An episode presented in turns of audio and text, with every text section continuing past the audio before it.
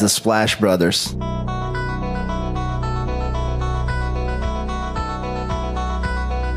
The Splash Brothers, is that? The Splash Brothers. Splash Bros. The bond that you guys share being the Splash Brothers and everything.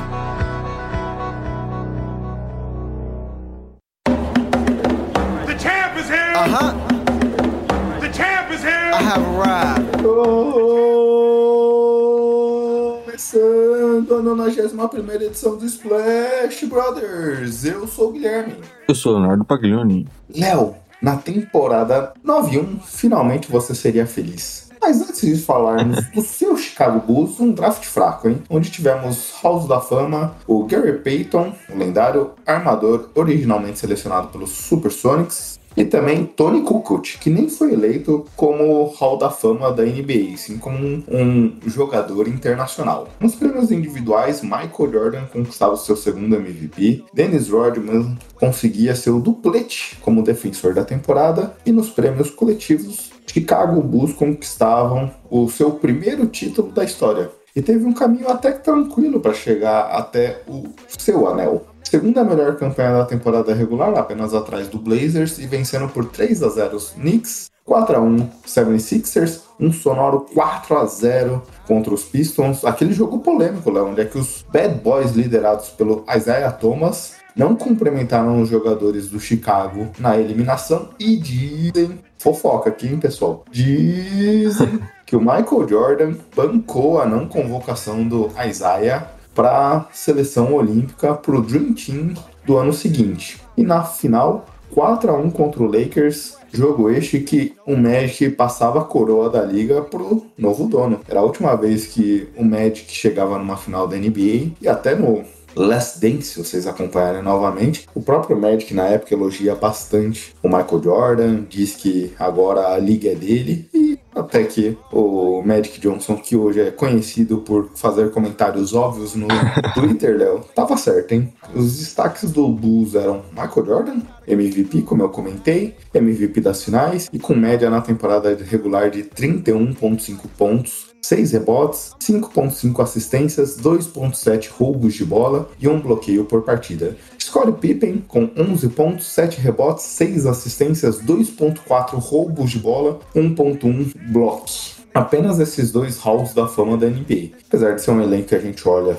pensando hoje que era um baita elenco, em termos de qualidade hoje, assim, como grandes jogadores da NBA, a gente não vê tantos talentos, né, Léo? A gente se acostumou a ver aquele Celtics com seis halls da fama, Lakers Sim. com cinco halls da fama. Aqui a situação vai minguando um pouco. É, e você falou, né? Eu era feliz, só que obviamente eu não era nascido ainda.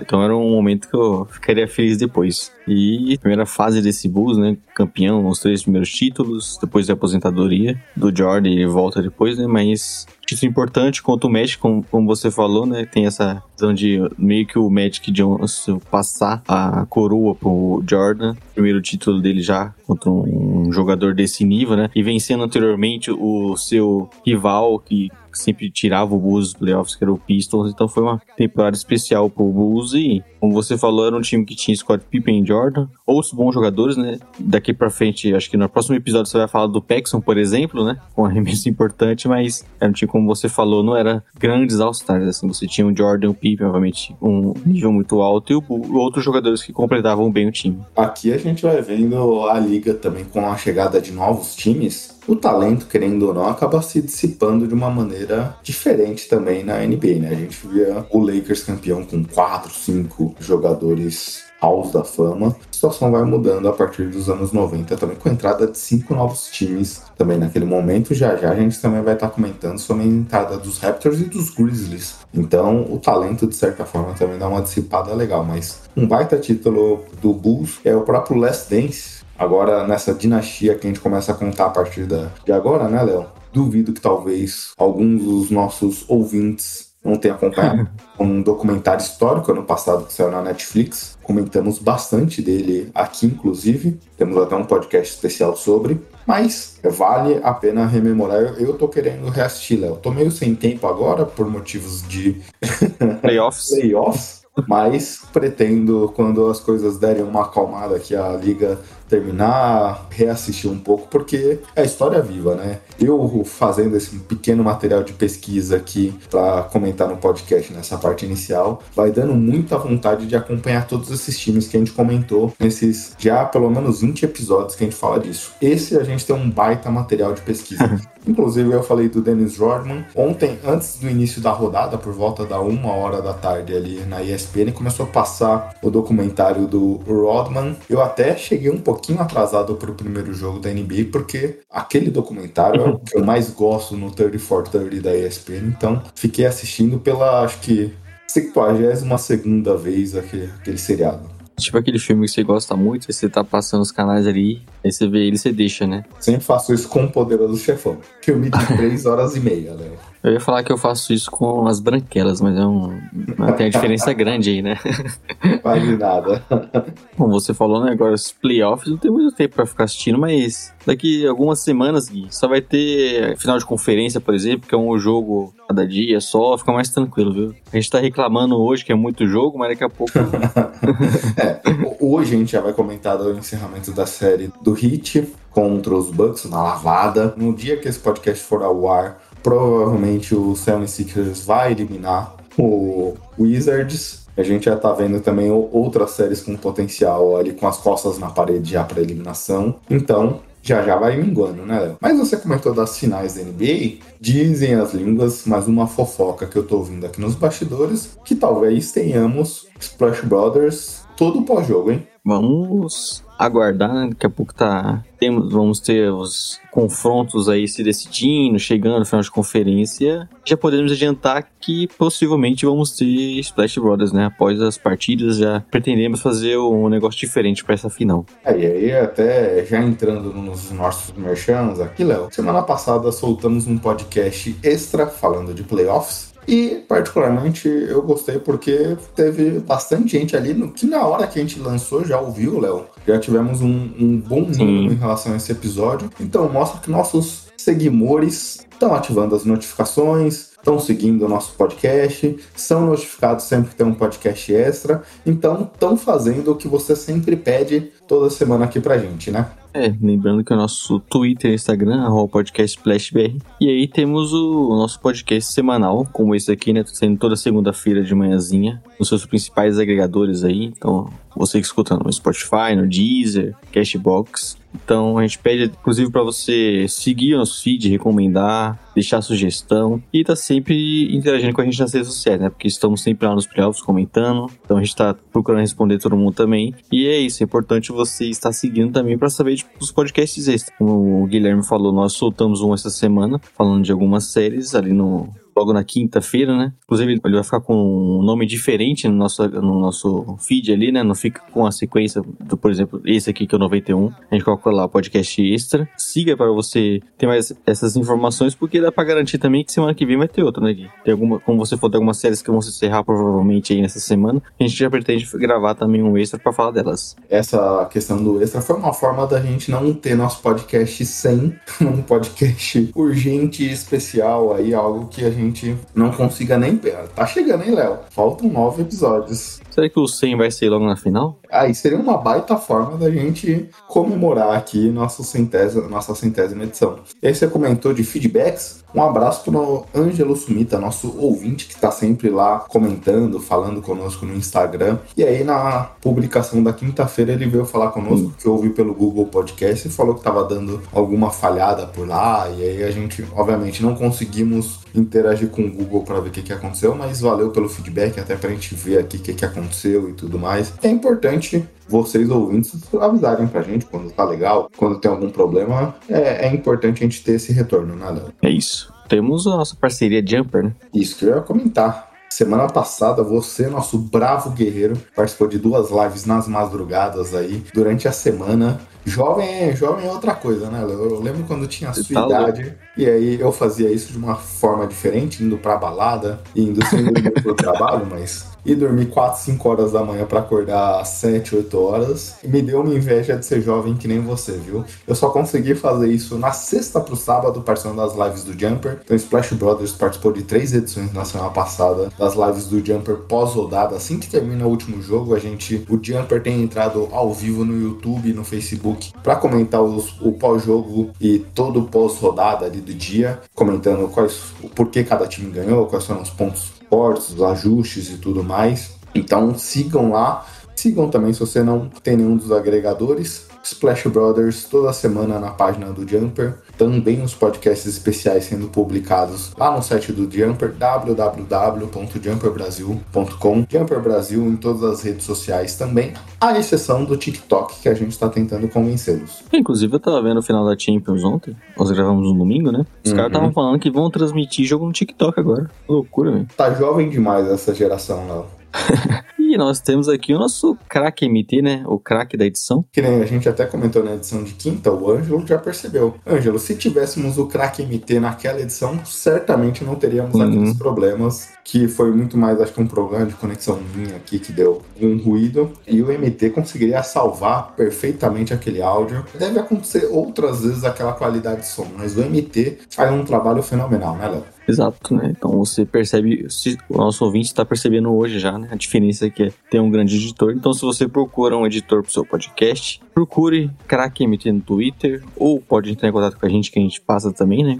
Então fica a dica aí, porque você que tá querendo produzir um bom conteúdo é sempre, pensando em podcast, né? É sempre importante essa questão do som e a gente sabe como que ter um grande editor faz diferença. Então é o craque da edição, viu, Gui? É, e até nesse assunto, Léo, da edição, me lembrou também do Thiago, nosso querido amigo Thiago, que o MT também edita o podcast dele, é apenas um podcast, fala sobre true crime e tudo mais. Se você quiser conhecer um pouco desse mundo, siga lá também, apenas um podcast. Está no Instagram também, porque normalmente gravamos no sábado, eles que gravam, o Thiago e sua parceira que gravam no domingo. Por conta da gente, o MT mostrou quem é que manda no coração dele e combinou lá com o Thiago para eles gravarem outro dia para facilitar a edição do MT aqui pra gente, né, Léo? Então, um abraço, Thiago, por ter feito essa força aqui pra gente. Coraçãozinho pra você. E não fez mais que a sua obrigação também. Porque a gente que indicou o Túlio?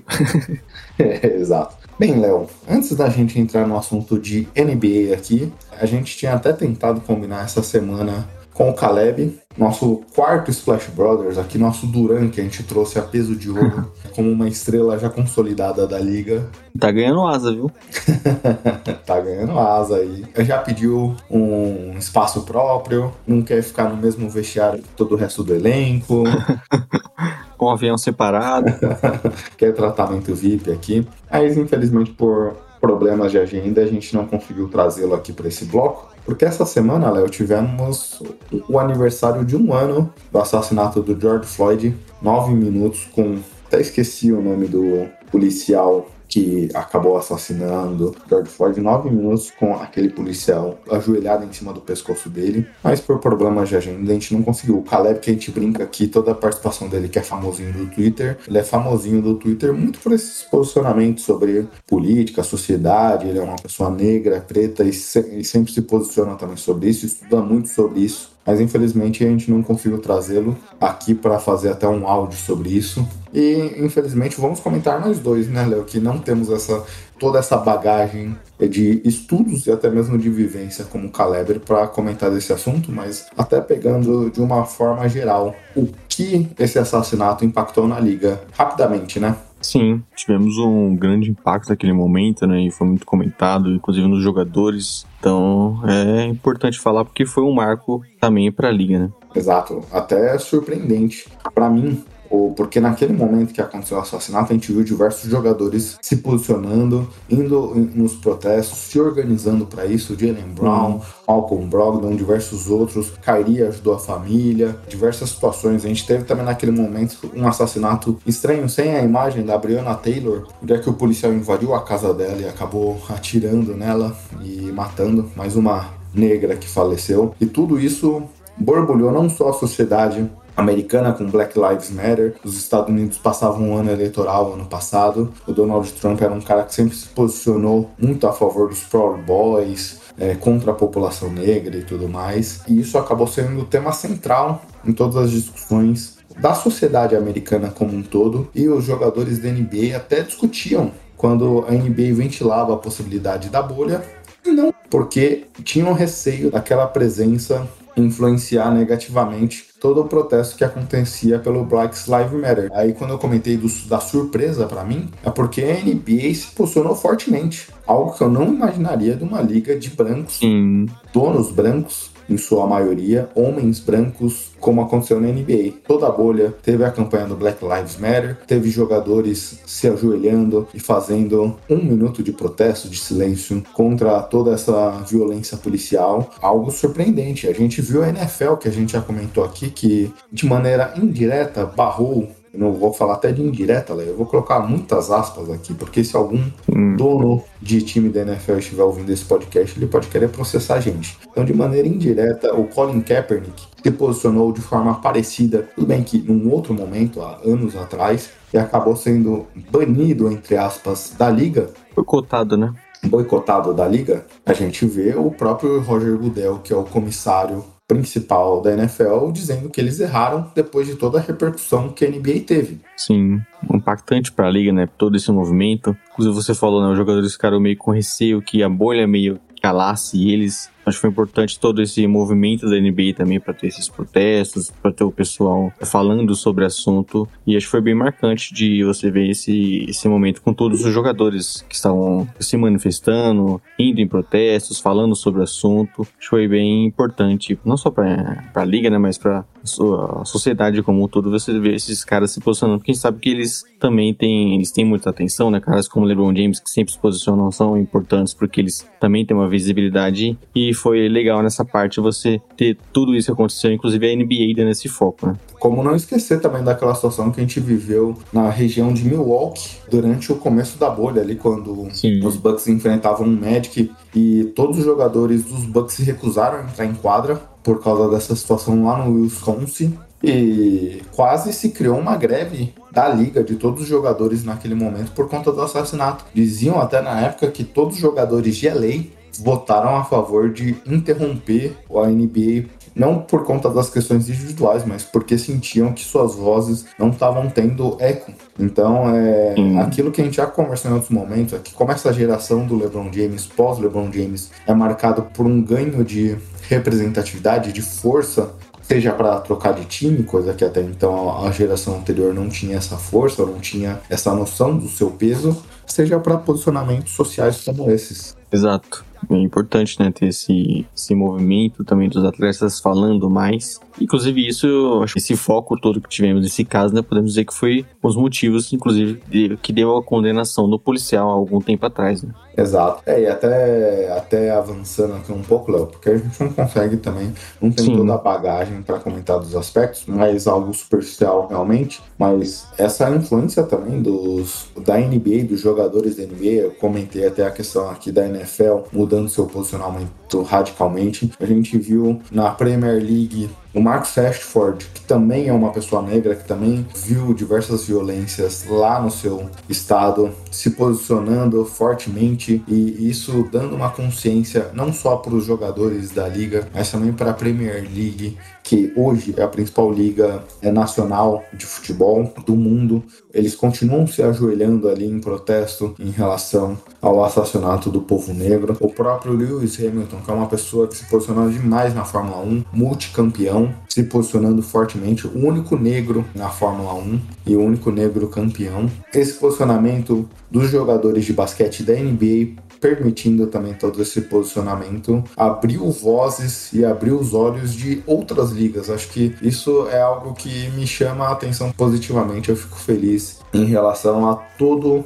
os jogadores de basquete conseguiram prover para nossa reflexão como um todo. Sim. Tem só um ponto, Léo, a gente esqueceu aqui o nome do policial lá de Minnesota que acabou matando o George Floyd foi o Derek Chauvin. Foi condenado esses tempos. Então é, é importante que essas pessoas tenham voz, né? Que cada vez elas mais possam falar sobre o assunto, né, como você falou em, em, diversas ligas, pessoas como o Hamilton, é importante. E ficamos felizes que isso está acontecendo, né, que você tem cada vez mais as pessoas falando e não deixando que esses absurdos passem assim, é como se fosse normal. Né? Beleza, vamos avançar? Bora. MT, sobe a vinheta.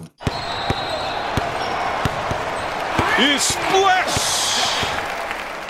Bem, Léo, agora entrando um pouco no assunto principal, a gente quer comentar de séries que estejam ali nos surpreendendo de alguma forma ou estejam pegadas, mas não podemos deixar de falar do sonoro 4 a 0 dos Bucks frente ao Heat. A gente viu ano passado o Heat surpreendendo toda a NBA no Heat que meteu 4 a 0 contra o Pacers e depois vinha por uma varrida contra os Bucks também. No jogo, inclusive, que o Yannis se machucou ano passado. Os Bucks ainda conseguiram vencer um jogo, então foi 4 a 1 a série. Mas surpreendente. E tudo que a gente via ano passado, Léo, minha percepção aqui é até para te passar a palavra, o Heat fazer com que o ataque adversário parasse de funcionar, ter uma defesa muito forte. O Heat ano passado conseguia produzir muitos pontos fáceis. Era impressionante a facilidade. A gente falava, pô, os Bucks foram a melhor defesa da NBA, eles não têm resposta. Ano passado, o Heat aniquilou nos dois lados da quadra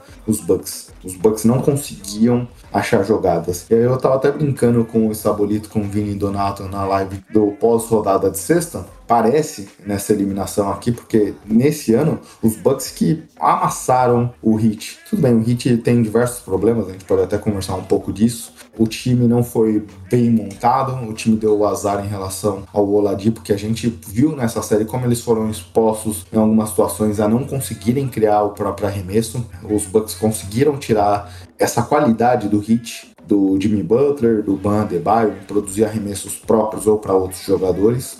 O Heat conseguiu tirar isso, mas os Bucks parecem que estavam muito bem preparados. O Budenhauser, que a gente até já criticou bastante ele aqui, que não é um cara que faz muitos ajustes dentro da própria série. Parece que depois que eles foram eliminados ano passado pelos Bucks no Sonaro 4 a 1 ele se preparou detalhe uhum. por detalhe de como matar esse hit. E conseguiu. Foi uma, uma varrida, inclusive, surpreendente, né? A gente imaginava uma série mais equilibrada, por mais que o Hit tenha tido problemas nessa temporada. A gente sabe que é um time muito forte. O primeiro jogo já deu aquela demonstração que o Bucks tinha alguns problemas para resolver. Só que a partir do jogo 2 foi é uma série que ficou muito a favor do, do Bucks, né? Eles conseguiram ter uma vantagem muitas muito superior do, em relação ao Hit e até mesmo no jogo 4 podemos dizer que foi desses últimos três o chegou a ser mais equilibrado. É, novamente o ataque deles embalou em algum momento, o jogo de transição funcionou, as bolas de três voltaram a cair e o time foi muito dominante, né? Então podemos dizer que nesse ano o Heat foi completamente dominado pelo Bucks, que conseguiu ter é, o Yannis sendo o foco no ataque novamente e o time ter tantos problemas. Joe Holiday muito bem, acho que foi um grande upgrade em relação à temporada passada, né? Não só na parte do ataque, mas também defensivamente. Tive algumas postos, o Jimmy Butler tendo que jogar contra ele foi muito mais difícil difícil pro Butler essa temporada, né? Você falou no passado eles tinham um ataque que conseguiu ir muito bem e muito por conta do Jimmy Butler, do Dragic. Essa temporada eles tiveram sofreram bastante, né, para conseguir pontuar contra o Bucks. Tiveram um garrafão muito fechado ali, não conseguiam ter destaques individuais como teve no ano passado, né, como o Tyron Hero também. Aí a defesa do, do Bucks conseguiu sufocar muito o Hit e ficou é, exposto à diferença entre os dois. Né? Acho que isso que a gente esperava que o Bucks conseguisse ganhar, conseguisse já na primeira rodada. Eu até cheguei a comentar, acho que no preview, né, que é importante para eles Lógico, né? O ideal você pegar um time forte logo de cara assim. Só que pro Bucks é importante pegar o hit e conseguir mostrar que eles. Essa temporada vai ser diferente. Essa temporada eles estão fortes. Essa temporada o time vai melhor nos playoffs. E acabou que foi até muito mais do que a gente imaginava. Né? Um time que conseguiu varrer. E porque a gente sabia que já no final do segundo, do segundo jogo que era difícil o hit virar. E realmente o Bucks hoje se colocou como uma das grandes equipes nos playoffs. Uma preocupação que a gente comentou aqui, que era a questão dos ajustes. Ah, na verdade, a gente não conseguiu nem ver necessariamente se o Badenhauser conseguiria fazer ou se ele mudaria um pouco seu estilo. Porque às vezes, até o que a gente estava discutindo com o Estabolito na live que eu participei, Léo, às vezes a gente critica muito essa falta de ajuste, mas não é necessariamente um problema, né? Tem Sim. técnicos que não gostam de fazer ajustes entre séries. E querendo ou não, se a gente olhar um pouco a fotografia do ano passado, talvez foi um pouco de síndrome de Gabriela. Eu nasci assim, eu vivi assim, eu morri assim. Os Bucks tiveram top 3 de ataque e de defesa em recorde ano passado. Teve a melhor campanha da liga. Então, pô, vou, vou ajustar agora? Deixa assim, cara. Pô, sou o melhor time da liga. Não preciso ajustar nada. Então, pode ser que foi uma questão nesse sentido. Mas essa série como um todo, a gente viu o, Yannis, por exemplo, ganhando uma minutagem muito maior. Tudo bem, o primeiro jogo teve uma prorrogação ali, mudou-se um pouco as coisas. É, ele teve que jogar naturalmente mais minutos por conta disso. Mas a gente viu, por exemplo, uma questão de controle de minutos, que foi uma das principais críticas ano passado, mudando essa temporada. A gente viu os principais jogadores tendo uma carga e um volume maior já essa temporada. A questão de ajuste não necessariamente foi um fator aqui, mas algo importante quando você consegue implementar seu estilo de jogo, porque a gente comentava aqui no preview dessa série que existia uma briga clara aqui, tática, para ver quem conseguia implementar seu estilo. Qual defesa conseguiria se sobressair pela outra? Porque se a gente lembrar a série do ano passado, o Heat conseguiu forçar o time dos Bucks a jogarem numa velocidade menor, num pace menor, e forçar eles a jogar num jogo de meia quadra, a dar a bola na mão do Yannis no perímetro para eles produzirem pontos. Isso foi algo que liquidou o time dos Bucks. Os Bucks não conseguiram sair dessa situação. Nesse confronto específico, os Bucks conseguiram implementar seu jogo de alta velocidade. Os Bucks conseguiram nesse jogo a pegar as bolas fáceis e saírem no contra-ataque. Os Bucks conseguiram forçar o Heat a eles terem que jogar num pace menor. Eles não conseguiram jogar em alta velocidade. Então, todos esses pontos aqui foram fatores para mim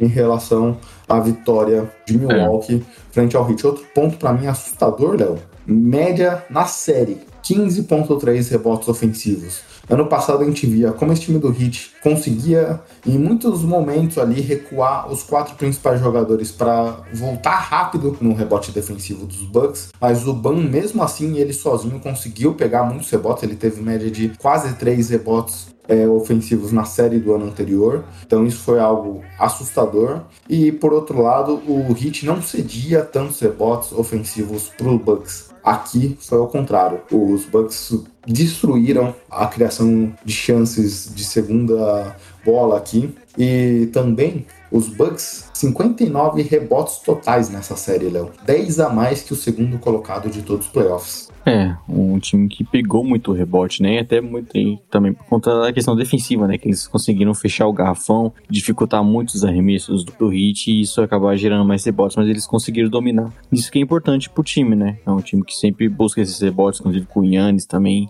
E aí isso é muito parte do ataque também de você ter esse rebote já partir para uma transição. Então nós conseguimos, acho que nesses playoffs aqui nessa série, ver enfim o Bucks um pouco mais parecido da temporada regular, né? O time que defende muito bem, que parte em transição, tem muitos arremessos de três, consegue impor o seu ritmo de jogo. É isso que a gente não, não viu ano passado. Um time precisava muito da meia quadra, e aí você vê alguns problemas ofensivos do time, o Yannis sofrendo muito mais. Então acho que nessa temporada aqui nós vimos um time funcionando mais a cara do Bucks que a gente vê na temporada regular. Então você teve os coadjuvantes tendo um papel importante, como Forbes, conseguindo ter esse volume de arremessos de três em transição, arremesso mais livre, e o time conseguiu é, converter essas bolas e o que gerou toda essa confiança. Então acho que a partir do jogo 2, aquele jogo que o time teve, deu uma lavada no hit e teve funcionando perfeitamente, perfeitamente, acho que a confiança também do time foi muito acima e aí você viu que o jogo fluiu muito mais, esses arremessos de três caíram. Acho que nós, enfim, vimos coadjuvantes sendo importantes. E até, como você tem o Forbes, né? Mas você tem o Bob vindo bem no banco. Outros jogadores como Connaughton fazendo boas partidas. Então, o Bucks nessa, nessa série conseguiu ter um time funcionando melhor do estilo que a gente vê na temporada regular, né? E foi bem dominante, porque, como você citou já, a questão defensiva muito forte. Óbvio que o, o Bucks ele foi muito forte defensivamente e expôs os problemas do Heat, né? Como questão de espaçamento, como questão de precisar de um outro, talvez um criador, um outro pontuador. Só que eles conseguiram sufocar bastante essa, defesa do Heat. Eu acho que foi o grande ponto aí para a chave principal do jogo, que isso gerou também, né? O, o, ataque com mais espaço e tudo mais. Então foi uma série muito boa pro Bucks que eles conseguiram dominar de uma forma que a gente não imaginava, né? Eu até imaginava o Bucks vencendo, mas eu não imaginava que seria tamanho um domínio, assim, né? Podemos dizer que os últimos três jogos não teve praticamente chance nenhuma do Heat ganhar. Exato, foi bem isso mesmo. Mas você falou um ponto fundamental, Léo, que eu vi pouca gente falando, mas aqui acho que é um ponto chave desse confronto. Eu, eu sou assim, viu, Gui? Eu trago esses pontos aí que poucos falam. é, por isso que você segue aqui no Splash Brothers, apesar de todas as críticas que eu e o MT temos a você. Mas um ponto diferente que eu vi, Léo, que você comentou aí, é importante a gente destacar de diferença da eliminação do ano passado para esse, é porque no jogo de meia quadra, o Heat ano passado conseguiu forçar os jogadores dos Bucks a jogarem muito no isolation. E a gente via muito pouca movimentação dos jogadores sem a bola para abrir espaço. E esse ano aconteceu isso. Esse ano a gente via o Prince Forbes e o Pat Connaughton, por exemplo, dois jogadores ali que não são nem titulares e que acabam jogando num complemento a partir do jogo 2, criando esses espaços, se movimentando para receber a bola. O Yannis atacando e esse pessoal se movimentando para receber a bola e produzindo pontos fáceis. Isso foi um, um, turning point ali da série fundamental, porque a gente, como eu conversava contigo, não lembro se você falou em alguma live ou foi em algum momento aqui, que aquele primeiro jogo foi triste de ver ofensivamente. Não que os ataques não estavam produzindo, mas que as defesas estavam sobressaindo demais. Sim. Tanto que o jogo terminou numa diferença num número de pontos totais bem baixo. E no segundo jogo da série, a gente já viu os Bucks conseguindo produzir mais pontos fáceis, porque conseguiu se movimentar melhor sem a bola e conseguiu abrir caminho. Foi aqui no podcast, você até comentou quando a gente falou no podcast meio de semana. Ah, no jogo 2, o Bryn Forbes acertou uma bola de 3. Chegou na pós seguinte, duas. Chegou na pós seguinte, três. E aí, hum. opa, o Hit teve que se adequar na marcação em relação a isso, porque esses jogadores começaram a produzir pontos fáceis e pontos do perímetro. E aí é. o, o Hit ficou sem resposta a partir daí para essa defesa. Então, a gente criticou aqui em outros momentos o, o, time dos Bucks porque talvez se movimentaram ali pagando o preço mais alto do que deveria para alguns jogadores aqui que eles trouxeram, mas isso é fundamental. Ano passado a gente viu uma dificuldade em certos momentos de pontuação. Esse ano tem o Bob Portes que é um cara que, com todos os defeitos que ele tem, ele é um cara que consegue produzir seus 10, 15 pontos aí, jogando seus 20 minutos tranquilamente. É um uhum. excelente pontuador. O Brin Forbes, com todas as restrições, e a gente falou bastante dele aqui nos Spurs, ofensivamente ele vai colocar suas três bolas de três aí, pelo menos, de média por partida. Então, ano, a defesa dos Bucks e os, e os ataques funcionaram muito bem ano passado. Mas para os playoffs, é um ponto que a gente viu que ficou muito claro os problemas do time, a produção de pontos ofensivos em alguns momentos. E essa temporada, com esses jogadores aqui de apoio, as coisas melhoraram um pouco. Você falou do Drew, cara, muito do que a gente comentou, porque você falou bem, o primeiro jogo ali foi de uma produção ofensiva baixa. E aí depois a gente viu o jogo dos Bucks conseguiram se encaixar. Mas se algo que a gente precisa destacar dos Bucks é que nesses quatro confrontos, a exceção do último ali, que até o meio do terceiro quarto, o Heat estava na frente até com uma vantagem tranquila, a defesa dos Bucks subiu de patamar. E aí essa subida de patamar eu vejo muito por conta do Drew também. O Bledsoe é um bom defensor, mas ele é um bom de... ele foi eleito para o time de defesa no passado, mas ele é um bom defensor on the ball. No cara que tá marcando, ele pressiona, ele é físico, ele é agressivo e tudo mais. E essa temporada vale a pena para os nossos ouvintes se querem entender um pouquinho mais o conceito defensivo, ver essa série novamente e ver o trabalho do Drew sem a bola. Normalmente as jogadas, o Hit trabalha muito através de screens, seja com Ban, seja com Butler, com eles recebendo a bola, vem alguém sem a bola se movimentando, pega essa bola e já arremessa fácil. The Hero fez muito isso no passado, o Duncan Robinson fez muito isso, e o querido Drew não permitia que esses jogadores conseguissem se mexer sem a bola. Ele foi muito agressivo durante toda a série, ele minou um, um dos, uma das principais jogadas fáceis de produção ofensiva aqui do Heat. Sim. É aqueles handoffs, né? A banda vai entrega a bola pro Duncan Robinson e usa seu corpo pra é impedir o marcador do Duncan Robinson chegar e o Robinson tem um arremesso mais livre, né? O Heat sempre utilizou muito isso e o Bucks conseguiu marcar bem, como você falou, o Drew Holiday sendo importante nisso. É um defensor muito bom, consegue atravessar esses bloqueios. É, mano a mano, ele também é um, é um cara como como eu falei, que, por exemplo, deu dificuldades pro Butter, porque o Bledsoe ele é bom nisso. Só que o Drew Holiday é mais forte também, né? Sabe como o Butter gosta de utilizar aquele primeiro contato, assim, para arrumar um espaço para arremessar. E, por exemplo, o Drew Holiday, ele, ele dá aquela. Ele usa o corpo assim e não consegue criar um espaço, porque o, o Drew Holiday também é um cara muito mais físico. Então, você tem um time que evoluiu defensivamente. Acho que até podemos dizer que ano passado a gente, a gente comentou como o Brook Lopes foi exposto, né? Em alguns momentos você não querendo ele quadra. E a gente falava até por isso a importância de PJ Tucker. Mas nessa série a gente viu que o Bucks conseguiu utilizar ele. Ele foi extremamente importante, inclusive para ajudar a proteger o garrafão. A gente vê o, o Hit em muitos momentos até não querendo arremessar quando viu o Brook Lopes ali embaixo da cesta, porque ele é um cara que fez, teve um fator importante para proteger o garrafão do Bucks. E ele em nenhum momento foi exposto, conseguiu defender no garrafão. Eu acho que a questão do, espaço também, é, do espaçamento do Heat foi importante, né? Um time que não estava acertando de fora, então o Bucks pôde se adequar, mas acredito que o elenco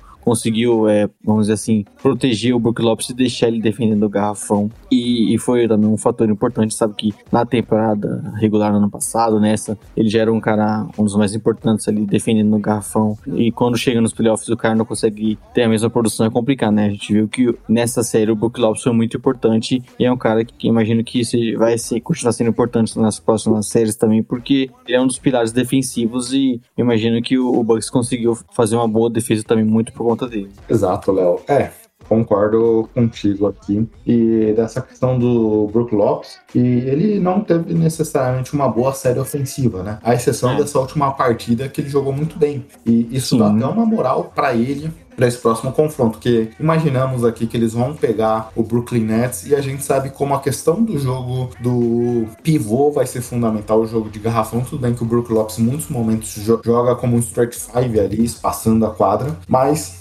é um ponto fundamental aqui para ele subir de patamar num momento chave também. E aí, Léo, como encerramento aqui, da, já até não necessariamente imaginando o duelo futuro, porque a série contra o Nets ainda está em aberto, mas os Bucks tiveram um duro golpe, não necessariamente que seja um jogador fenomenal, mas porque perde um titular que foi o Don't DiVincenzo, que machucou e perderá todos os playoffs aqui. É um cara que vinha crescendo de patamar, é um excelente reboteiro para a posição. É um cara que um bom defensor, nesse sistema consegue contribuir. Em alguns momentos consegue ser um playmaker secundário, assim, até mais que secundário, terciário, alguma coisa nesse sentido, mas uhum. é, pro sistema é. ele contribui bastante. E agora você tem que trazer o Pat Connaughton para rotação titular, você vai ter que dar mais minutos talvez pro Green Forbes que não tem uma defesa tão boa e talvez você traga o Jeff Teague para rotação, coisa que não vinha acontecendo. Muda bastante a dinâmica dos Bucks agora, né? É, acho que essa é a primeira questão, é de você ter menos opções. E o Don DiVincenzo é um cara que tem, ele traz mais coisas pro time, né? Por isso que eu acho que ele é titular, porque como se for um bom defensor, então até projetando um confronto contra o Nets, por exemplo, você tem Kyrie Irving para marcar, você tem James Harden. Obviamente não vai ser um grande defensor desses jogadores, mas é um jogador que poderia é, se revezar ali, principalmente no Kai Irving. E ele traz também essa questão dos arremessos de 3. E ele é um cara que entrega um pouco mais em quadra, né? A gente tem o Forbes, por exemplo, que pode jogar mais minutos se for importante nessa série. Você tem ele um cara que pode ser muito mais exposto é, defensivamente, inclusive acho que é uma coisa que os times mais à frente podem explorar no Bucks. Só que você acaba tendo menos opções e caras que talvez você não queira ficar tanto tempo, ficasse tanto tempo em quadra, né? Então, eu acho que é um desfalque que vai ser sentido pelo Bucks, principalmente nessas séries mais para frente, né? Que são times, até podemos dizer que podem trazer dar mais trabalho pro Bucks. E é um cara que vai fazer falta, principalmente mais nessa questão defensiva, né? Porque ele, como você falou, é um jogador importante defensivamente, pode ser também um, cara que cria algumas jogadas, então é um desfalque que acredito que vai fazer mais falta pro Bucks né, a partir dessas séries. A gente viu no jogo 4 que o, o time conseguiu ganhar bem, não teve tantas dificuldades assim, só que eu acho que a partir daqui que você tendo times com, contra o Nets, por exemplo, acaba sentindo mais. Né? E bom ponto, Léo, você trouxe aqui, já imaginando nesse potencial confronto que teremos contra o Nets. Don't de Vincenzo fará muita falta, principalmente defensiva. É, vamos avançar então, Léo? Ou tem mais algum ponto ainda sobre os Bucks e Heat? Falamos tudo, né? A questão agora é esperar se esse confronto realmente vai acontecer contra o Nets, porque aí, esse confronto contra o Nets eu acho que vai ser especial, viu? É, Esse aí eu tô projetando talvez pra ser o melhor dos playoffs. exato. O legal que a gente fala isso, né? É o Celtics passa, por exemplo. A gente fica como zicador aqui. Nem a nossa querida Drica Evarini acredita que o Celtics vai virar esse confronto. Bom, se o Tatum meter 50 pontos de média, tem alguma chance. A gente falou isso daqui, a gente falou que Tatum e Kemba Walker precisaria ter uns 70 pontos, 60, 70 pontos de média nessa série para ter alguma chance. Exato. Isso quase aconteceu na última partida, não por conta do Kemba Walker, né? É, ficou acabando muito mais por conta do Tatum. Os dois juntos fizeram 60 pontos. O Kemba fez menos de 10. Tipo aquele cara, não lembro quem é o jogador do Lakers, que o pessoal fala, ah, esse, esse jogo do Lakers contra o Raptors, o Kobe, eu não lembro qual que era outro jogador, fizeram 83 pontos. o Kobe fez 82. Exato, né? Aquele confronto contra o Raptors. Ou se não, aquela brincadeira, né? O Wolves e o Lakers juntos têm mais de 15 títulos da NBA. Confronto de. o Lakers tem todos. Mas a gente tá criando um monte de inimizade aqui, Léo. É, Totalmente aleatório. Dando porrada em um monte de torcedor, time por aí. Depois o pessoal odeia a gente. Você não sabe por quê. Mas, bora seguir, né? Porque tem mais sério pra falar. Exato, e vamos para a próxima série, Léo. E aí eu vou deixar, só vou trazer aqui o resultado da série como um todo e vou deixar você falar porque você tava pistolito com essa série. Nuggets 2, Blazers 2. Tivemos o quarto confronto da série ontem, sábado. Um dia antes da gravação, e o Portland conseguiu limitar o Nuggets a, mais, a menos de 100 pontos. Então, o Nuggets é muito forte pelo ataque. Se o ataque não entra em quadra, a situação dá uma complicada boa. E você, que até pediu para participar da live do Jumper essa semana só para criticar o Blazers, vou deixar você explorar um pouco do porquê que essa série está empatada e do porquê, sem o Jamal Murray, o Blazers tem um talento individual maior, tá tendo tantas dificuldades assim nesse confronto.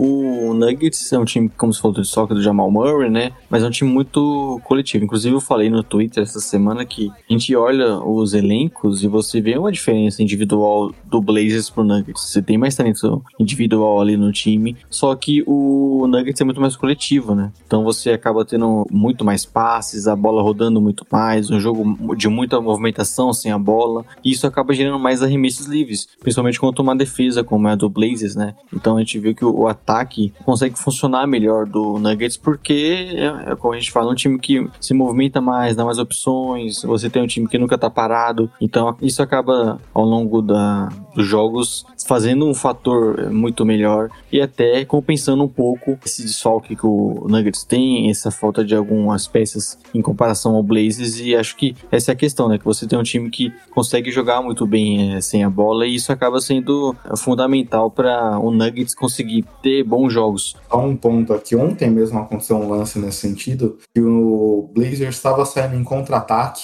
o Lillard conduzindo a bola pro ataque. Eu não lembro quem passou assim sozinho entrando no garrafão. O Lillard tinha um- uma linha de passe limpa para ele. E aí o cara se movimentou sem a bola para receber assim no cutter e não recebeu a bola. Você tinha um ponto fácil ali para fazer. Você optou por fazer sua jogada tradicional, que querendo ou não, onde é que esse Blazers está acostumado a jogar, e você não conseguiu produzir o ponto. Se fosse do outro lado, se fosse o Campasso ou o Jokic saindo nesse contra-ataque, eles não pensariam duas vezes em dar esse passe. Mostra um pouco da. pro- Aqui eu trouxe esse exemplo que a gente consegue ter uma visão clara do, de como cada time está acostumado a jogar, né? Sim.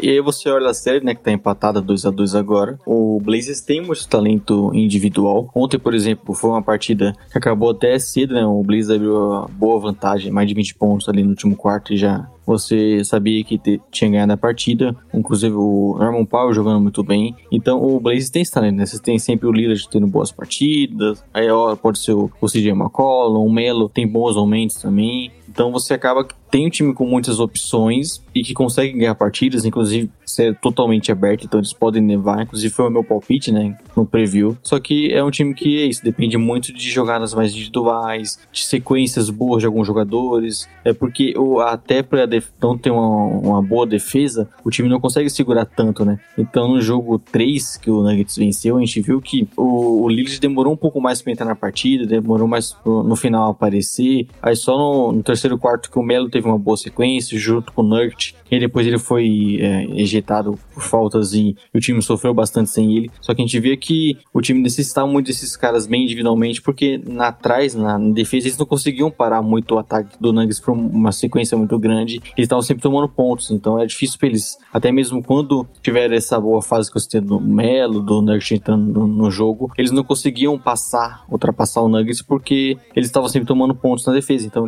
é um time que depende muito dessa parte individual para conseguir vencer partidas, né? Para conseguir ter um, um, ataque que produz muito e compensar por ser um fato de ser um time que está sempre tomando muitos pontos. E acho que essa é a grande questão. Você tem um time que vira e mexe, tem um líder pontuando muito, tem o Normal Power, tem o CJ. Só que eu gosto mais desses momentos que o time até mostrou nesse jogo 3 um pouco e nesse jogo 4 que eles venceram também, que é um, rodar um pouquinho mais a bola, utilizar o Nurse como passador. Acho que principalmente no jogo 3 a gente viu o Blazers é, rodando um pouco mais o, a bola e, e, tentando jogar um pouco mais sem ela, né, de movimentação. Então a gente viu o Nugget, por exemplo, achando alguns passos para jogadores que conseguiram cortar para cesta livre. Com, tem algumas jogadas, por exemplo, pro Roku, pro CJ também. E isso gerava algumas vezes um passo pro garrafão e um passo pro perímetro para alguém remessar livre de três. Então, em alguns momentos que o time gira um pouquinho mais a bola, a gente vê que o ataque funciona bem. E acho que essa é a questão, né? Quando você também tem o líder conseguindo infiltrar bastante, conseguindo é, entrar no garrafão do Nuggets, quem sabe que defensivamente tem problemas também, né? Para conseguir defender essa parte, você vê que o, o, ataque do Blazers consegue funcionar um pouco melhor porque isso gera mais arremessos livres pro perímetro. Então, eu gosto quando é um time que tenta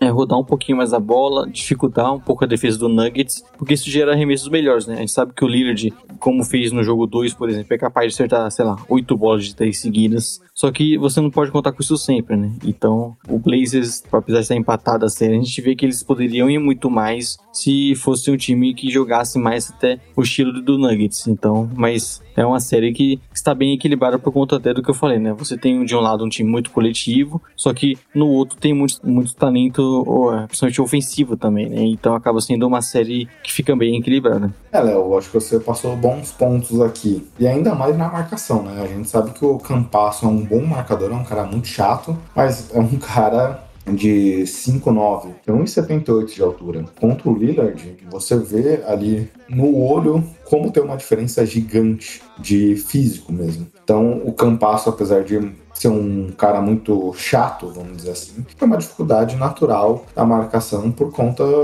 da questão física. E o Lillard muitas vezes leva vantagem realmente Sim. sobre ele, não só pelo talento, que o Lillard é um dos melhores jogadores da NBA, mas também pela questão física. Acaba sendo até, vamos dizer assim, natural você querer confiar no seu principal jogador é, e forçar ele nessas jogadas individuais, não só pela questão física, mas por ser o natural durante toda a temporada. Portland Trail Blazers está aí por conta dessas jogadas, mas de certa forma, um, você não necessariamente está produzindo os pontos mais fáceis. Porque aqui a gente tem visto, a gente até comentava que gostaríamos de ver o Aaron Gordon marcando o Damian Lillard em algumas bolas. Isso daí tem acontecido muito pouco, mas tem acontecido como o marcador primário dele. Mas ele tá na cobertura de quase todas as jogadas que envolvem o Damian Lillard. Ele tá sempre nessa cobertura, nessa proteção, para caso o Campasso fique para trás, o Aaron Gordon ali vem para cobertura. Então, de certa forma, não é que o Lillard tá tendo muita facilidade para pontuar. Ele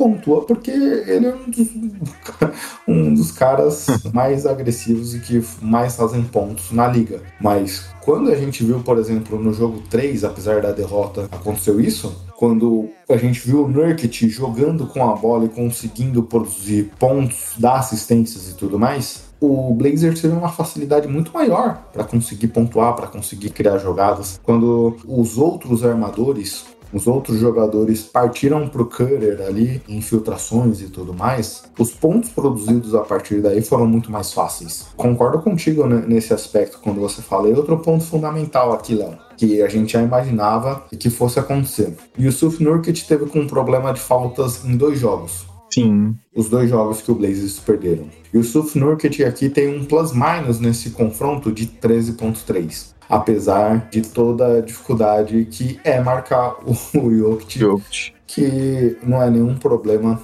do Nurkic, mas sim uma qualidade do nosso pivô servo. Por outro lado, Léo, o Canter já até praticamente saiu da rotação.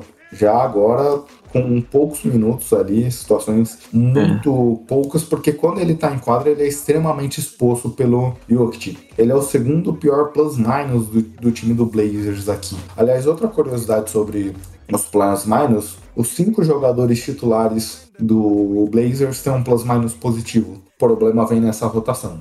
Sim, é um dos pontos, né? Inclusive, a gente viu muito bem no jogo 3, quando o banco foi começando a entrar, que o time foi começando a tomar, ter uma vantagem maior pro Nuggets, né? Eles tinham começado o jogo bem, e estavam até vencendo por mais de 10 pontos, e aí você começa a colocar alguns jogadores do banco, como o próprio Kenter, o Melo, o Efren você acaba tendo mais problemas. Então, o time tem essa rotação que acaba dependendo mais desses titulares, né? E você acaba não tendo tantas boas opções no banco, por mais que o Carmelo Anthony, por exemplo, até em alguns momentos é, fica jogando no, nos minutos finais, é né? um cara que é importante pro ataque deles também. Só que o, o banco como um todo é, é muitas vezes um problema pro Blazers, até por essa questão de, de, ser um time que depende muito do individual. O Nuggets, por exemplo, você tem caras que vêm do banco e o time continua jogando muito mais sem a bola, nessa né? questão do jogo coletivo, e isso acaba sendo até tirando um pouco a questão de muitas vezes você no banco não tem grandes jogadores vindo, né? Como é o caso desses dois times. Só que acaba o que o Blazes sofre bastante nessa questão, né? Você falou, acho que o, o ponto essencial nessa série também é o Nurkic, porque é um cara que consegue, além de marcar um pouco melhor, né, e não ser exposto pelo Jokic, por mais que você falou, né, marcar o Jokic é muito difícil, é um cara que sempre vai ser muito agressivo e é difícil de você limitar ele, mas o Nurkic consegue marcar melhor, não é exposto, também é um jogador que complica muito o garrafão do Nuggets, né, no outro lado, pega rebotes ofensivos e tudo mais, e acaba que você tem o Canter em quadra, não, não não tem como nessa série, né? A gente já viu nesse jogo 4 que, pelo menos no, quando o jogo estava ali parelho, o Blaze com os titulares e com os jogadores mais importantes da rotação, o Clinton não entrou, porque é um cara que não dá para você colocar em quadra quando tem Jokic. Então, é um ajuste que o Stotts fez nesse momento, né? E é importantíssimo pro Nugget que ele não tenha problemas com falta. A gente sabe que ele não, até pelo físico dele, é um cara que pesado, que não vai jogar sempre, vai em alguns momentos vai estar cansado em quadra, mas é um cara que precisa, principalmente nos minutos finais, estar apto para jogar sem questões de faltas, porque senão o Blaze sofre muito, né? O time não tem outras opções, acaba que precisa jogar abaixo, com jogadores que inclusive o Stotts nem utiliza tanto quando o Hollis Jefferson, Derek Jones Jr., não sei por que não acaba não entrando na rotação, acho que poderia ser uma opção para quando você quer jogar sem o Nurk então é, é uma questão que o time precisa ter para esses próximos jogos, né? Podemos falar que agora a série de três, você ter o Nurkic mais tempo em quadra sem faltas, porque é, o time necessita muito dele bem. Geralmente quando você vê o Nurkic em quadra e bem, é porque o time, o Blaze está com vantagem. É, até nesse sentido, Léo, eu lembro nos playoffs, na época de OKC,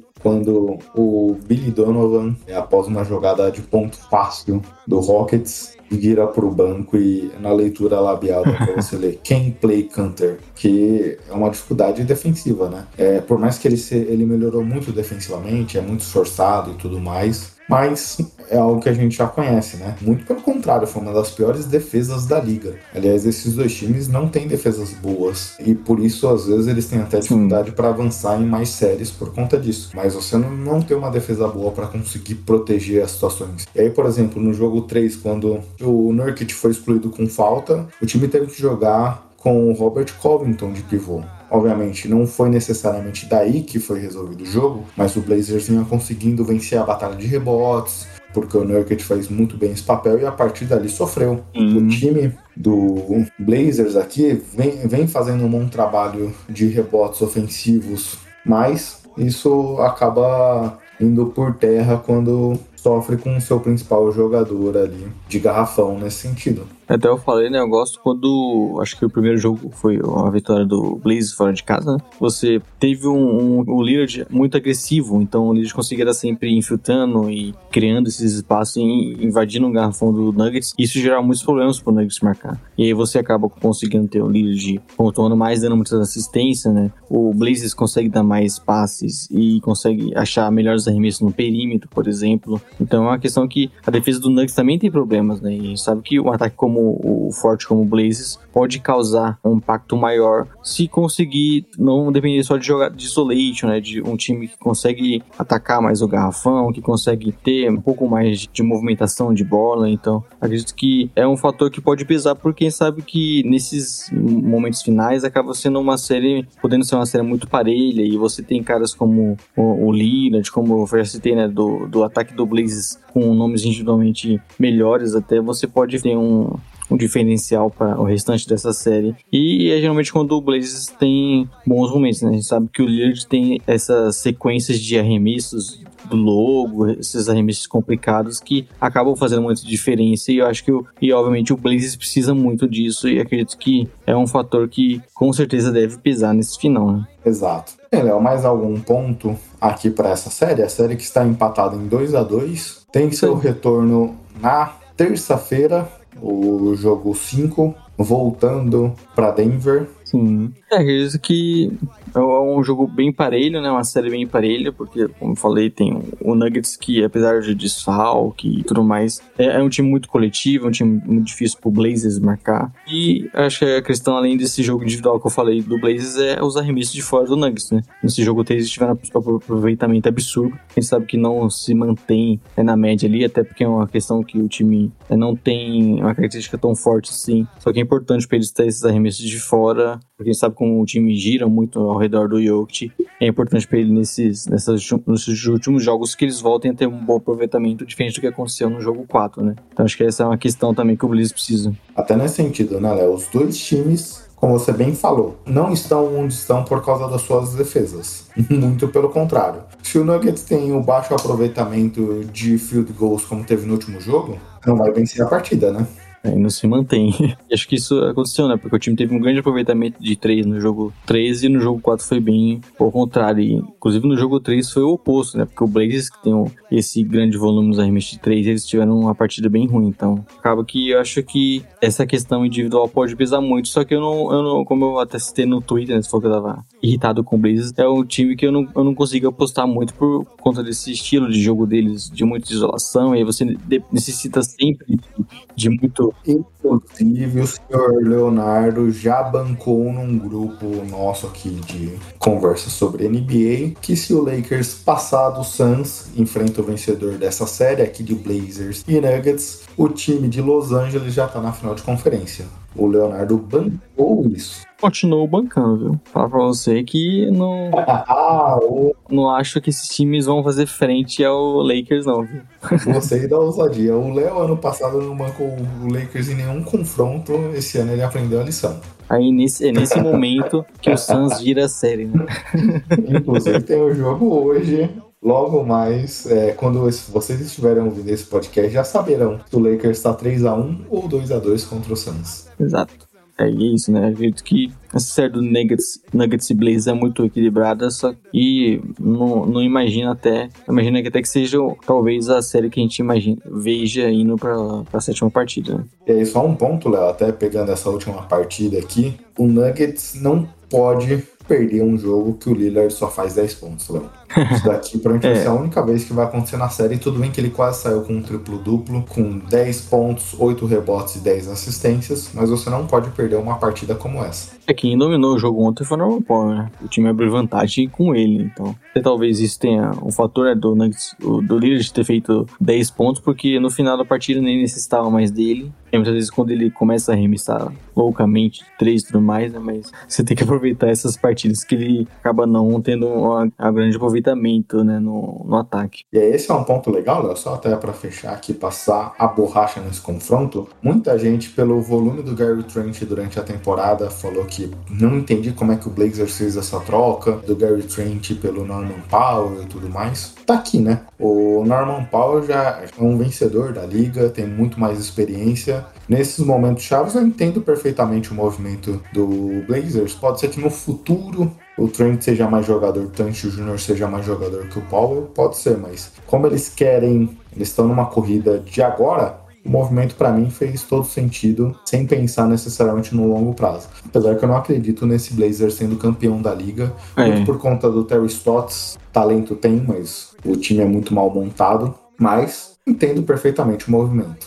Um cara muito mais pronto, né? E também é mais completo ofensivamente, cria mais o seu arremesso também. Então, é um cara que para esse momento acaba ajudando mais o Blazers. Exato. Passamos a borracha então, Léo? Vamos pro próximo Bora. confronto? Que, para fechar aqui nossa roda de conversa, New York Knicks 1, Atlanta Hawks 2. Hoje, os times voltam a se enfrentar. Então, quando esse podcast for ao ar, vocês já saberão do resultado. Aliás, gravamos nesse momento 11 horas da manhã. É o primeiro jogo às duas da tarde. Então, rapidamente, a gente já pode ter um podcast velho ou não, Léo. E podemos zicar rapidamente.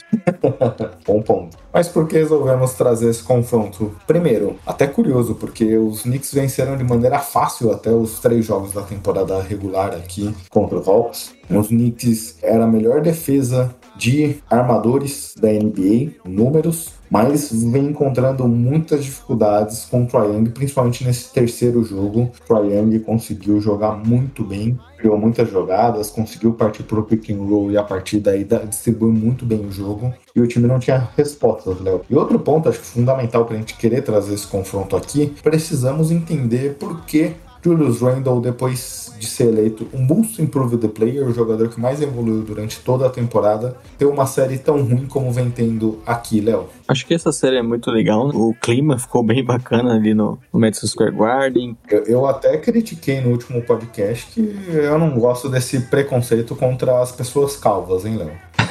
E o pessoal ficou tirando uma onda. Acho que tirando uma onda é uma expressão meio velha. O pessoal ficou zoando bastante o Trae Young lá no, no ginásio do Knicks. E aí teve essa provocação entre os dois times também. A gente viu meio que o Hawks eh, respondendo na última partida também. Então tá um clima bem bacana por tudo que tá acontecendo. É uma série bem equilibrada, né? Como a gente inclusive projetava, porque são dois times ali meio que tiveram a mesma campanha, é, indo primeira vez pros playoffs em muito tempo. Então são jogos bem equilibrados e, e eu acho que você citou os pontos importantes. O Trae Young vem fazendo uma diferença grande pro Hawks, porque ele jogar contra essa defesa do Nick, a gente sabe que é complicado, mas ele vem conseguindo manipular bem, é, chamar bem os pick and rolls, ser um, um problema pro Knicks defender, e é um cara que vem jogando no nível absurdo, acho que vem sendo o fator essencial pro Hawks estar na liderança, né? Um cara que consegue criar o seu arremesso, consegue envolver os companheiros, eu acho que ele que gera todo esse espaço que o Hawks vem tendo na série e consegue confundir bastante a defesa do Knicks, quem sabe que é uma das melhores da liga e, e o que ele vem fazendo é, é realmente especial. E no outro lado, a questão do Julius Randle, né? Ele não consegue ser um fator primordial para esse ataque. A gente já falava que tinha problemas, né? Inclusive a gente citou isso no preview, que dependeria bastante dele e que ele é um jogador que teve muitos arremessos de meia distância, muitos arremessos complicados e ele precisaria manter isso pro ataque do Knicks funcionar melhor. E ao contrário, ele vem tendo dificuldades, não vem conseguindo fluir o seu jogo e acho que passa também daí a questão da dificuldade do Knicks nessa série, né? Porque por mais que o Triangle tenha jogando bem, o próprio Bogdanovich também sendo, tenha sendo um cara importante na série, a defesa do Knicks continua sendo boa. Eu acho que o ataque é que tá muito emperrado e não consegue criar tanto e acho que o grande fator é que o Julius Randle não, ainda não entrou na série e aí a gente sabe como que o time, a gente citou isso durante a temporada toda, como o time é muito dependente dele na, na questão ofensiva. É, nesse sentido, Léo, eu gosto hum, do trabalho defensivo aqui do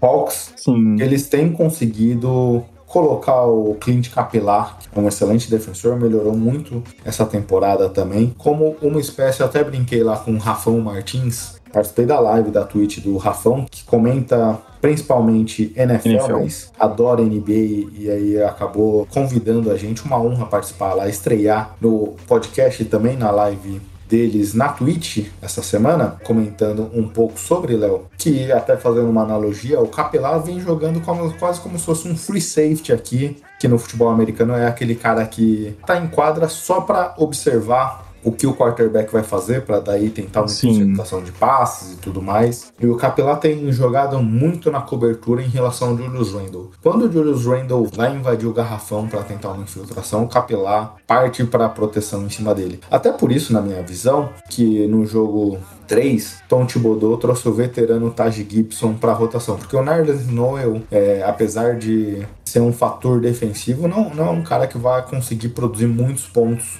de ataque. Então o Taj Gibson consegue te oferecer opções ali, talvez até para pressionar o Capilar a não ter uma marcação tão dura assim. Porque esse é o ponto, né? Não só nesse momento, e a gente até em algum momento ali, quando finalmente falamos do Knicks no nosso podcast, a gente comentava que tínhamos dúvidas em relação a esse Knicks para saber se era verdadeiro ou não. Não pela questão do, da campanha, que ah, historicamente o Knicks não vai para playoffs há não sei quantos anos e aí a gente não confia nele. Não, não, não isso, mas muito por conta da dificuldade ofensiva que esse time tinha. A gente tinha muitas dúvidas em relação à produção ofensiva desse time. Obviamente, o Julius Randle vinha jogando muito bem e de fato isso precisa ser exaltado, mas a gente, quando via o jogo em si, o time dependia muito do Julius Randle. A gente sabe quando tem times que dependem exclusivamente de um jogador, são até que marcáveis em playoffs. E tanto que o Tom Thibodeau tirou basicamente o Alfred Payton da rotação, trouxe o Derrick Rose já para jogar mais de 30 minutos, muito por conta dessa dificuldade ofensiva que o time tem. E aí, quando provavelmente o Nate McMillan foi preparar o gameplay, cara, eu vou deixar aqui todas as posses, um ou dois marcadores direto no Julius Randle e vou tirar ele da partida. Se o Knicks quiser ganhar o confronto, ele vai ganhar pelos outros jogadores do time. Essa foi a aposta do Hawks e vem conseguindo, porque esse Knicks tem uma dificuldade gigantesca para pontuar. É, um time que sempre dependeu muito Julius Randle, né? Um cara que tirava boa parte dos arremessos, como a gente falava, né? Era um jogador que acertava os arremessos difíceis, de meia distância, arremesso de três. Inclusive, eu acho que nessa série ele vem errando muito, né? E não só vem sendo bem marcado, acho que podemos citar, inclusive, jogadores que estão fazendo parte dessa marcação do Wendell, até mesmo como surpresas defensivas como o Galinari, o DeAndre Hunter. Não sei se você lembra aqui, mas eu falei que eu gostaria de ver o DeAndre Hunter marcando ele, hein? Era algo que eu gostaria de ver nesse confronto, mas Danilo Galinari sendo um bom marcador, vocês me prometeram que 2021 ia ser diferente e eu não estava preparado para isso. Eu acho que é porque também o Julius tem aquele jogo muito ali no, na meia distância, aquele arremesso que ele não necessariamente infiltra, né? E acaba facilitando mais você não expor tanto o Galinari. E o Julius vem errando esses arremessos, né? A gente viu que com os momentos ele tem arremessos que ele acertou durante a temporada. A gente citou que, inclusive, que eram arremessos difíceis e que ele precisava manter. Só que ele não teve o ritmo ainda. E isso é parte essencial, né? Porque você vê ele sendo menos participativo. Alguns momentos na série, boa parte ele, ele não estava sendo um cara participativo no ataque. A gente sabe como ele é importante, não só para ser o pontuador, não, o cara que mais pontuou nesse time, mas também porque ele precisa dessa bola, porque ele vai gerar espaço para os companheiros, ele que vai conseguir infiltrar e achar um passe pro perímetro, por exemplo. A gente viu isso muito na temporada regular e não está acontecendo com frequência aqui nessa pós-temporada contra o Hawks. Então, você tendo ele mal, acaba que ele fica sendo menos utilizado e o ataque perde também, não só para a questão dos pontos, né? Para a questão de como ele é importante para envolver os companheiros também, principal passador desse time. E até por isso que o Derrick Rose ganhou uma importância maior, né? Porque o Derrick Rose é esse cara que consegue infiltrar muitas vezes e quebrar essa defesa, consegue pontuar nesse time, consegue dar arremessos difíceis e ele vem sendo um cara que vem meio que assumindo esse papel de Julius Randle. Mas até nesse sentido, Léo, eu lembro de uma entrevista do Embiid no começo dessa temporada,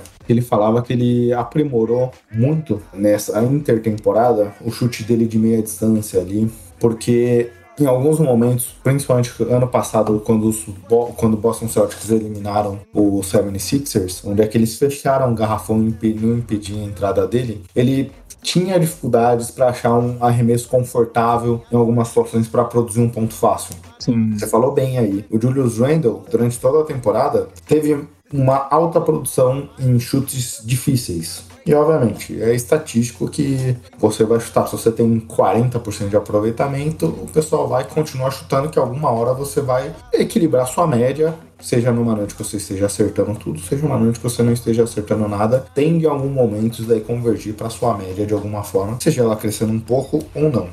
Mas você também precisa ter um arremesso de segurança, um arremesso fácil e de segurança. O Randall me parece que não tem isso, porque os arremessos em teoria fáceis que ele tá dando nessa série são bolas de três que ele recebe ali mais ou menos no cotovelo do perímetro para arremessar. Isso no jogo 2, quando o Knicks empatou a série, ele conseguiu acho que meter três bolas seguidas, uma delas até no estouro do cronômetro, para trazer o Knicks de volta para a partida. Nesse jogo 3 aqui, ele teve esses arremessos também. Ele teve acho que umas três bolas sozinhas ali naquele mesmo canto do lado esquerdo do ataque dos Knicks, que ele pega essa bola, arremessa e ela não caiu. É, Exato. porque não é um arremesso que, por mais que o Randall teve mais de 40% de aproveitamento na bola de três que a gente já comentou aqui, não é um arremesso necessariamente seguro. Eu senti falta de, nesse momento pro Randall ter um arremesso ali fácil, simples, seguro que ele mete a bola. A gente até falava do Clippers ano passado. O Kawhi tem aquela bola ali próximo do garrafão, da meia distância de dois, que ele sobe tranquilo, arremessa e deve ter um aproveitamento de 80% dali. Chris Paul a mesma coisa. Eu sinto falta dos Knicks criar situações onde é que o Randall desce um arremesso seguro, acerta uma, duas, três vezes, o cara começa a ganhar confiança de novo e tenta voltar para a partida. E o Thibodeau é aquele negócio, não é necessariamente uma crítica a ele, né? Mas é a forma como ele trabalha. Putz, o Derrick Rose começou a ser o motor desse ataque, dá todas as bolas na mão dele, vai jogar 38 minutos até o, o, segundo jogo, quando os Knicks viraram. Ficou claro ali, 5 minutos já ficou claro que o time tinha muitas dificuldades com o Alfred Payton, tanto que basicamente ele sumiu da rotação a partir daquele momento, porque ele não é um cara, um armador que vai produzir pontos. Não tem um chute, Sim. não tem a infiltração e tudo mais. Então coloca o Derrick Rose e vamos ganhar com o Rose. O Rose tá quente, todas as bolas na mão dele. E aí, esse ponto até me preocupa, Léo, porque o Randall foi o cara que teve todas as bolas do ataque. Tudo bem, tá tendo dificuldades para produzir aqui. Se você tira a bola da mão dele, ele também perde um pouco da confiança. Ele não entra no ritmo, né, da partida. Exato. E é essencial que, por exemplo, como o Anthony Davis, na sua segunda partida contra o Suns, né? Que ele nem estava acertando tantos arremessos assim, só que ele começou a entrar no jogo, por exemplo, cavando muitas faltas, batendo muitos lances livres. A gente viu isso acontecendo um pouco mais com ele no jogo 3, né? Que ele bateu oito lances livres. E é um cara que não tem nem isso, né? Daquele, putz, eu não tô conseguindo acertar esses arremessos aqui, vou ali cavar essas faltas, vou bater lance livre, vou deixar o time, não deixar o time numa sequência tão ruim de pontuação. Ele é um cara que não vem conseguindo entrar no jogo e vem sendo um fator essencial, né? Porque é o principal jogador jogador do time, teve uma grande temporada e o, a gente sempre citou, né? O ataque dependia muito da criação dele. Por mais que você tenha outros jogadores como o Rose, que sempre produzem bem, o Quickly, por exemplo, Bullock, um bom arremessador, mas acho que pro time funcionar melhor depende muito dele bem, porque, como eu falei, aí ele vai conseguir ter mais espaço para infiltrar e conseguir os arremessos de três, o time vai conseguir funcionar melhor e é essencial que ele consiga voltar, né, a essa boa fase pro Knicks ter mais chances nessa, nesses próximos jogos, porque a gente viu que basicamente até aqui, por mais que esteja 2 a 1 ainda bem equilibrado, é uma série que o Hawks dominou, né? Podemos dizer até que no jogo 2, quando eles perderam, o Hawks teve um bom controle da partida. Tem a questão do Knicks estar tá sofrendo, podemos até citar agora, né? A questão ofensiva do Hawks. E o Knicks sofre bastante para conseguir marcar o, o Triangle, por exemplo, porque ele é um cara que no pick and roll pode jogar uma ponteira para um Capela, para um Collins, pode fazer um floater que ele faz muito, pode arremessar de fora, tem companheiros ao redor que arremessam de três, então isso gera muito espaço para ele. E acho que isso vem dando tom pro Hawks comandar essa série e abrir geralmente essa vantagem, e geralmente comandar os jogos. Né? Eu acho que acredito que nas três partidas o Hawks acabou sendo melhor. Exato, Léo. Até um ponto aqui, olhando os dados e para tentar entender um pouco, é até a questão visual. A única partida que o Hawks perdeu do Knicks foi quando teve um péssimo aproveitamento da bola de três. Jogo 2, 27%. Na série, o Hawks é o sexto melhor aproveitamento do perímetro, com 38%. Isso considerando esse jogo. Tirando esse jogo, eles têm mais de 40% de aproveitamento, seria o segundo maior aproveitamento do perímetro dos times de playoffs. Eles têm conseguido muito por conta do triangle essas jogadas de pick and roll, seja ele chutando fora, seja preparando a jogada para outros jogadores a conseguir a criar essas jogadas e muitas delas até de certa forma um pouco livres. E isso tem tem sido um fator chave aqui. O Knicks também, apesar de ter feito uma boa defesa até aqui, como você comentou, concordo com isso, mas eles precisam impedir essas cestas de três. Obviamente, pro Triang é difícil você impedir ele, porque assim como o Lillard, assim como o Curry, às vezes ele dá um arremesso do logo e quando sai da mão dele você já vê que a bola vai cair, porque tem o release perfeito ali, mas precisa-se a começar a impedir esses chutes com essa tranquilidade. E, obviamente, tem um Bogdan Bogdanovic que chuta também,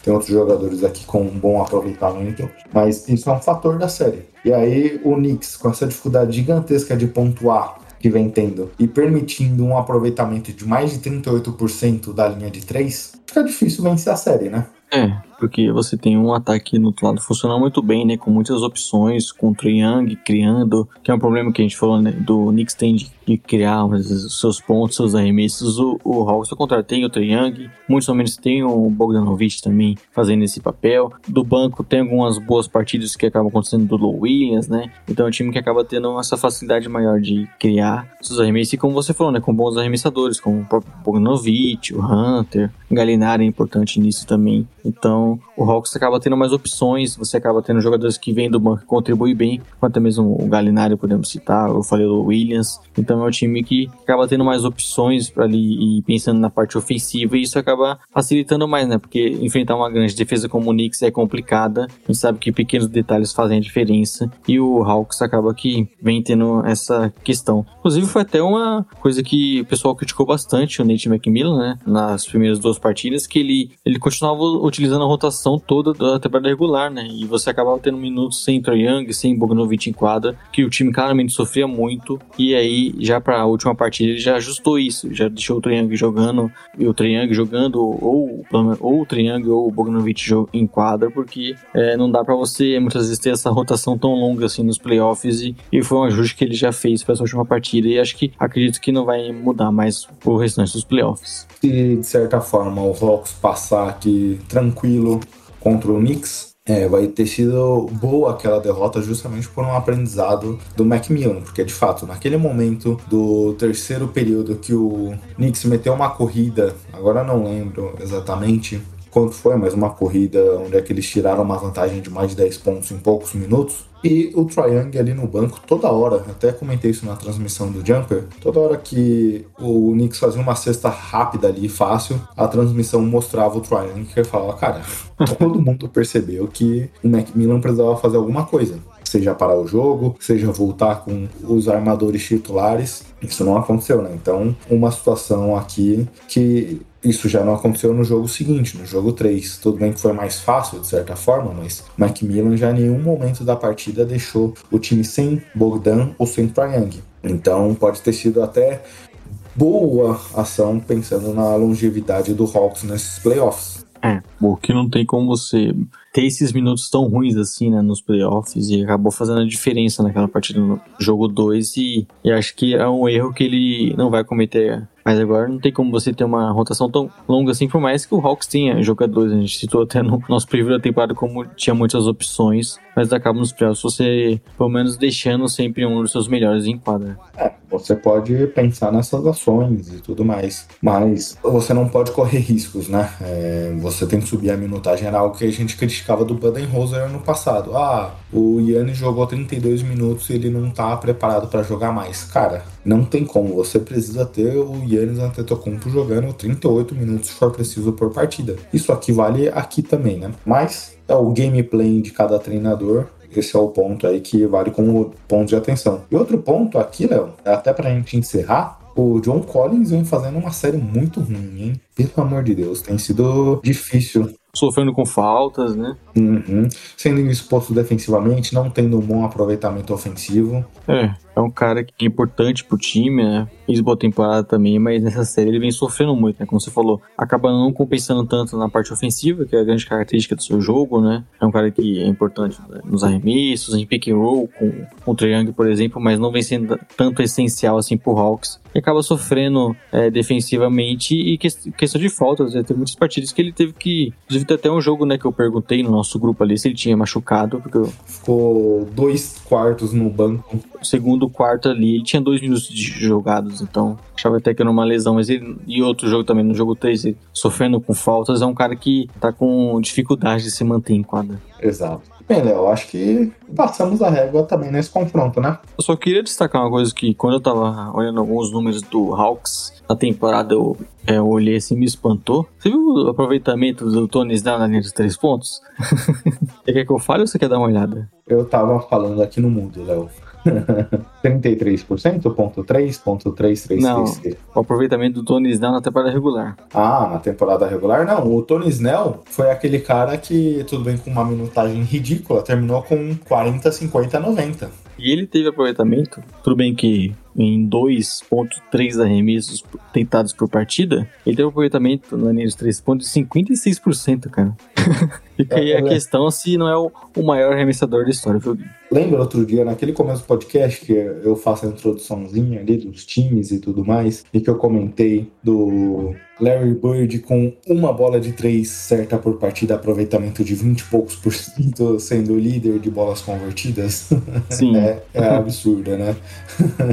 Tanto que olhando até no Basketball Reference, que eles não colocam todos os jogadores ali pra gente ter uma questão de minutagem pra trazer os líderes da temporada, eles nem consideram o Tony Snell como líder de aproveitamento, mas o segundo colocado tem 47,5% de aproveitamento, que é o Joey Harris, e o Tony Snell aí com mais, quase 10 pontos percentuais a mais que ele.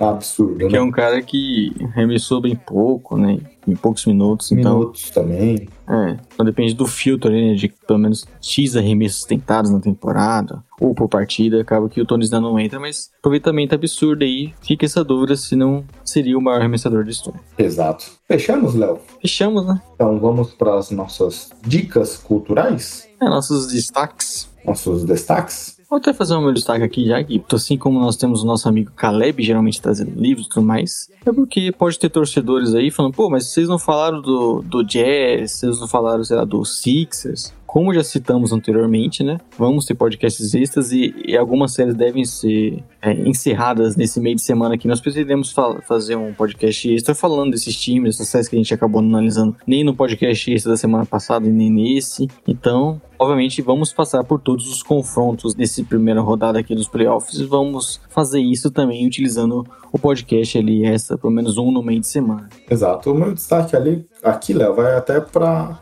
fugindo um pouco do assunto de NBA, que essa semana eu ouvi um podcast novo, diferente, e até de um colega que participou conosco aqui, Leandro e a mim, um- uma das vozes por trás da Central 3, grande central de podcasts. E ele lançou um podcast novo, que é de entrevistas ali, o Monolito, e ele mesmo pediu, é, nessa semana que fez com o André Henning, pedindo para divulgar, para a gente indicar, que é um podcast que está começando agora. Então fica a recomendação aqui para o Monolito do Leandro e a mim. Participou do podcast Sim. icônico nosso do encerramento da série do Last Dance, que completou um ano agora há pouco, Léo. Então fica a recomendação Exato. aqui para o trabalho do, da Central 3, também do Yamin. O nosso podcast mais ouvido, inclusive, né?